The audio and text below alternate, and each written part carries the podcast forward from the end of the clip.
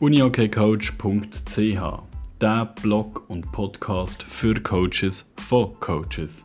Wir, der Janik Rubini und Jeremias Degen, reden über Themen in unserem Coaching-Alltag. Wir schweifen ein bisschen ab, aber das ist uns gleich, weil wir wollen über die Themen reden und hoffentlich euch ein bisschen etwas mitgeben. Viel Spaß! Ciao zusammen, willkommen beim Podcast von uniokcoach.ch. Heute haben wir das Thema, wie ihr auch könnt lesen Spielsystem. Janik, du bist wie auch immer dabei. Ciao. Hallo zusammen. Salut Jeremias. Spielsystem. Du hast mir gerade vorher noch gesagt, ja, bei euch Spielsystem nicht so ein Thema. Ähm, wieso ist das nicht so ein Thema? Finde ich gerade noch eine spannende Frage. Kann man gerne mal anfangen mit dem?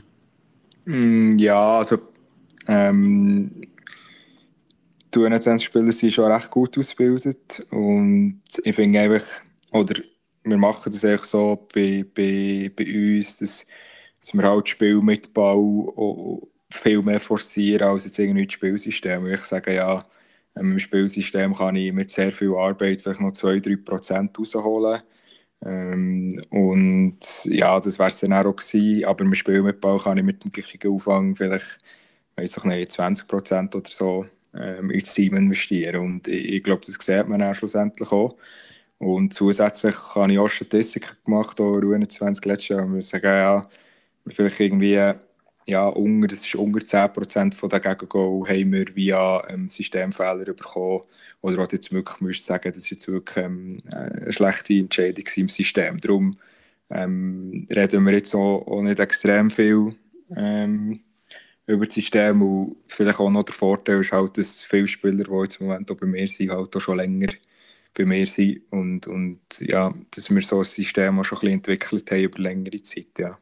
Aber ich denke eben, als U16-Coach ist es natürlich eine komplett andere Ausgangslage, oder? Ja, also ich finde, wenn wir von einem Spielsystem reden, reden wir eigentlich immer von einem defensiven Spielsystem. Ähm, mhm. Sprich, dann, wenn man den Ball nicht hat. Ähm, und ich finde, eigentlich grundsätzlich gibt es beides. Es gibt auch offensive Spielsysteme, sprich, wenn du den Ball hast, und das ist jetzt wahrscheinlich dann eben eher bei euch der Fall. Ähm, aber ist klar, ich glaube, die meisten Trainer ähm, investieren mehr ins Defensivsystem. Ich habe bis jetzt einen Trainer gehabt, der gesagt hat, ähm, mir ist das Defensivsystem eigentlich äh, grundsätzlich egal. Ich finde, Offensive ist viel wichtiger. Ähm, aber ich glaube, genau auf U16-Stufe ähm, ist ein gutes Defensivsystem wirklich nicht schlecht. Weil vor allem die Jungs, die müssen sich auf so viele Sachen konzentrieren, die bekommen in jedem Training neue Inputs. Und wenn sie dann noch selber müssten eigentlich irgendwie wissen, wie sie, wie sie sollen stehen ohne Ball, ähm, dann äh, ist das mega viel für sie. Und darum glaube ich, äh, ein sauberes Defensivsystem hilft wirklich auch, um ein bisschen die Struktur und ähm, auch die Sicherheit ähm, zu generieren auf dem Feld. Genau. Ja. Äh, was für mich aber dann trotzdem auch wichtig ist, ähm, ich schaue natürlich auch mit ihnen gewisse Offensivsachen an. Ähm, aber ich glaube auch, vor allem mit Ball ist so ein bisschen gewisse Freiheiten, sollte ihnen auch geben, oder? Dass sie, dass sie selber können Sachen entwickeln können. Ähm, eben in der Defense, dort ist eher so ein bisschen, ja, der rechte Verteidiger steht eher da, wenn der Ball dort ist und wenn der Ball dort ist, eher dort.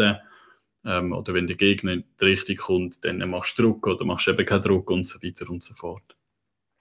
Genau. Wie siehst du das eben? Also, ich nehme an, die haben ja trotzdem irgendeine Defensivaufstellung. Ja, klar. Ähm, also, da glaube der Fokus jetzt auch ein bisschen eben schon im Defensivsystem haben bei dieser Folge, weil wir das Spiel mit Ball ja schon behandelt haben, zum Beispiel in der ersten Folge. Ähm, ich glaube auch, dass, also wir spielen 2 zu 1 in U21, das darf mir auch, auch die ganze Liga wissen oder so.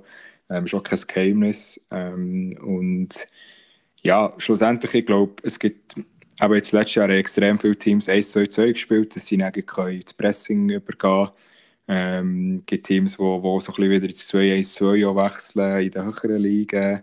Ähm, ich finde es wichtig, dass man irgendwie im Defensivsystem eine Steuerung hat, ähm, dass man so ein bisschen vor, defi also definierte Zonen hat, wo das man den Ball gewinnen will und, und dass die Spieler dann dementsprechend auch ein bisschen Sicherheit bekommen, was in welchem Fall passiert.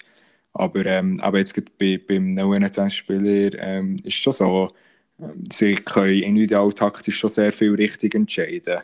Und, und ja, ich muss jetzt in U21 nicht mehr sagen, ja, Stange und das wollte ich ja gar nicht. Ähm, wir haben beispielsweise gibt, ähm, im Moment einen so ein bisschen Flügel umfunktionieren im Center. Und ich habe eigentlich voll ins kalte Wasser geschossen, was das Defensivsystem anbelangt. Ähm, eben nicht wirklich in dem Sinn viel Hilfestellung geboten. Und das war eigentlich ganz bewusst, gewesen, weil er wie muss selber können, äh, wie Entscheidungen treffen auf dem Feld. Und wenn alles vermessen ist, wird er nicht mehr die Entscheidungen wie können treffen. Und da bin ich sehr liberal im Sinne von, dass, dass wir halt wirklich ähm, ja, das, das mehr Grundsätze, äh, unserem 2 zu 1, die, die kennt auch jeder, ähm, die, die spielen wir auch so. Und, und dann sind es wirklich Situationsentscheidungen, wo jede Linie ein bisschen anders spielt ähm, und ein bisschen anderen Fokus hat. Und, und ich finde das so wichtig und richtig so, ja. Du hast gerade einen guten Punkt gesagt, eben, jeder kennt die Grundsätze. Und ich finde, das ist mega zentral im Defensivsystem. Ähm, wenn ich meine, meine Spieler, wir spielen ja bei Basel hauptsächlich ein Steuersystem, ähm, vor allem bei den Junioren, dann geht es, glaube je älter dass sie werden, desto mehr Pressing machen sie.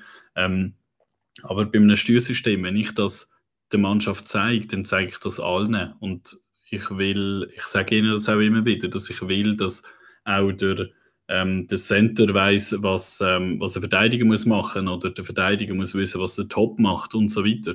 Ähm, genau aus dem Grund, dass wenn ich mal einen auf eine andere Position nehme, dass der nicht groß auch ähm, eine Erklärung braucht.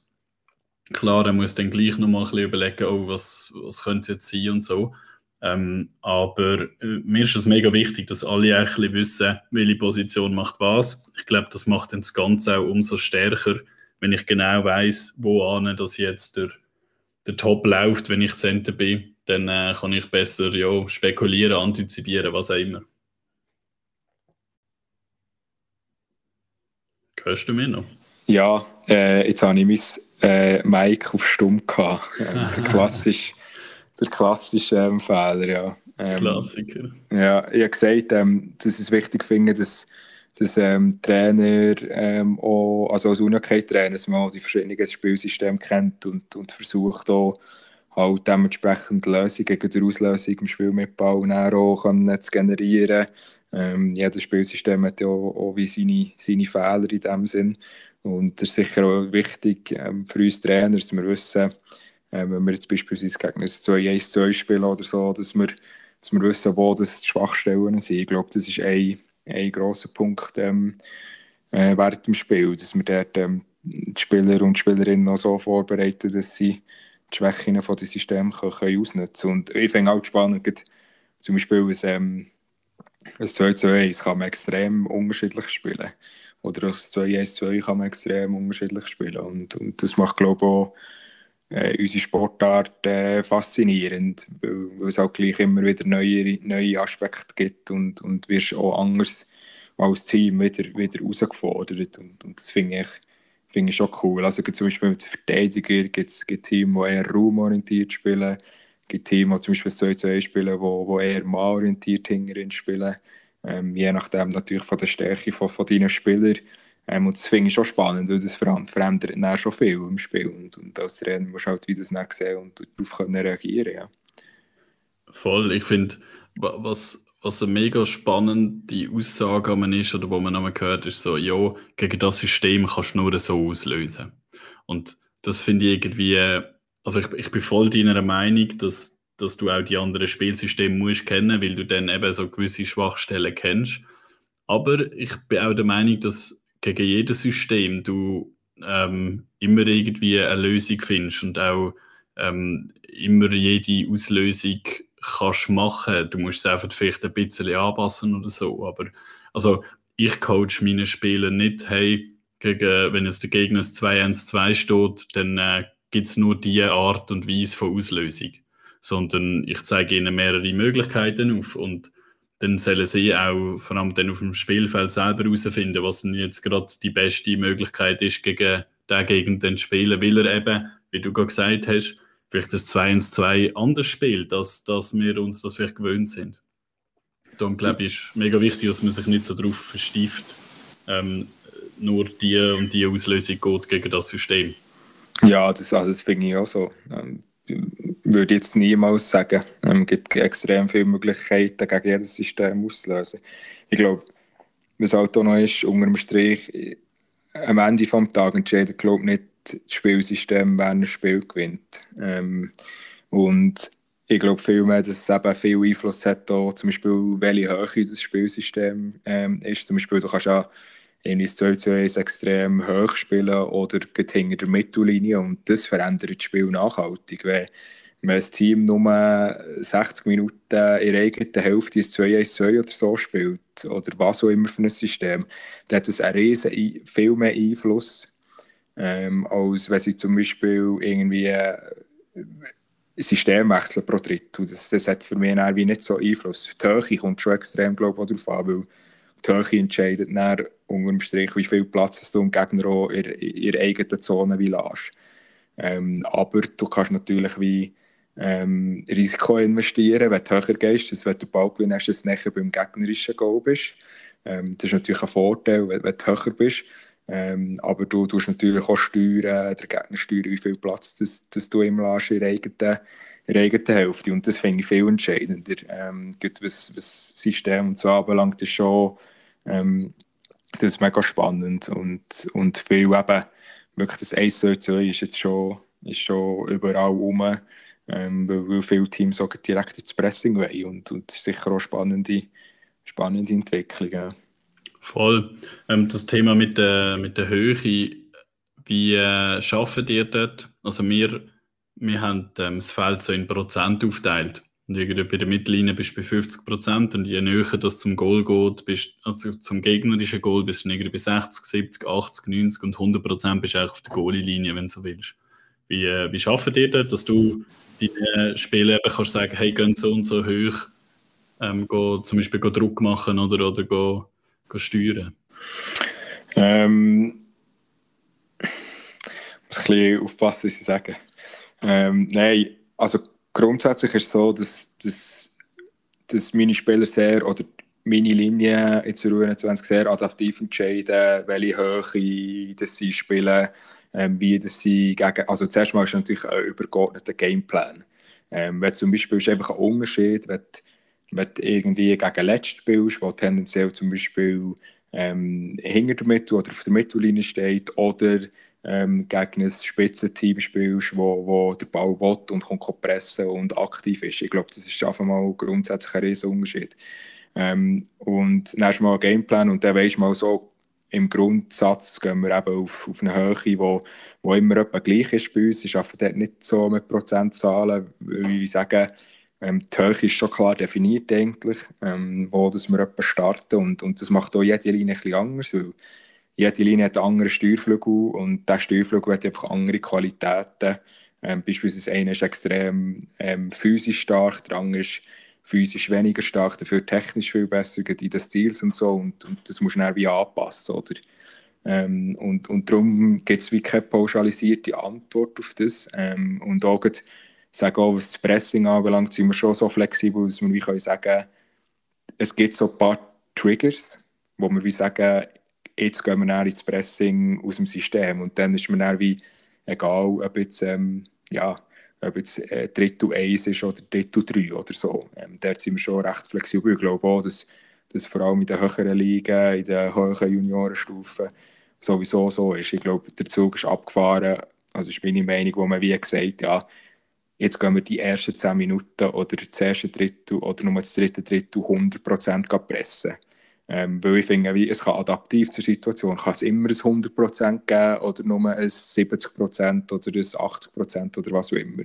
Und ich werde auch meine Linie und meine Spieler, vor allem der Center, die sollen selber adaptiv zur Situation können entscheiden, was das Richtige ist. Und ich helfe natürlich dabei. Wir schauen sehr viele Situationen an wo man dann sagen, in dieser Situation wäre es vielleicht besser so auch so gewesen. Aber, aber mir ist wichtig, dass der Spieler entscheidet. Und es ist im Spieler sein Spiel nicht meins. Und das ist so ein bisschen die Philosophie, die ich habe. Aber es gibt natürlich mehrere, mehrere Möglichkeiten. Ja. Mhm. Voll, also sehe ich eigentlich auch so. Ich glaube, ähm, eben, Vor Vorgehen ist immer heikel in einem Match, weil du weißt ja eh nicht, wie der Gegner reagiert. Darum, eben, ich glaube, gewisse Grundstruktur muss man haben, aber nachher muss man sich ein bisschen anpassen, auch auf den Gegner und die Spieler haben man auch einfach machen ähm, und dann so halt versuchen, Input zu geben oder Verbesserungsmöglichkeiten. Genau. Ähm, was ich noch gerne erzähle, ich bin jetzt eben gerade dran, bei meiner U16 eben so gewisse Grunddefensiv-Taktiken ähm, anzuschauen. Und ich gehe dort wirklich so ein bisschen Schritt für Schritt. Also als erstes zeichne ich ihnen das auf einer Taktiktafel wirklich sauber auf, wie wir wollen stehen, also wo wir wollen stehen, wie wir wollen steuern ähm, und wo wir quasi die Balleroberung wollen haben.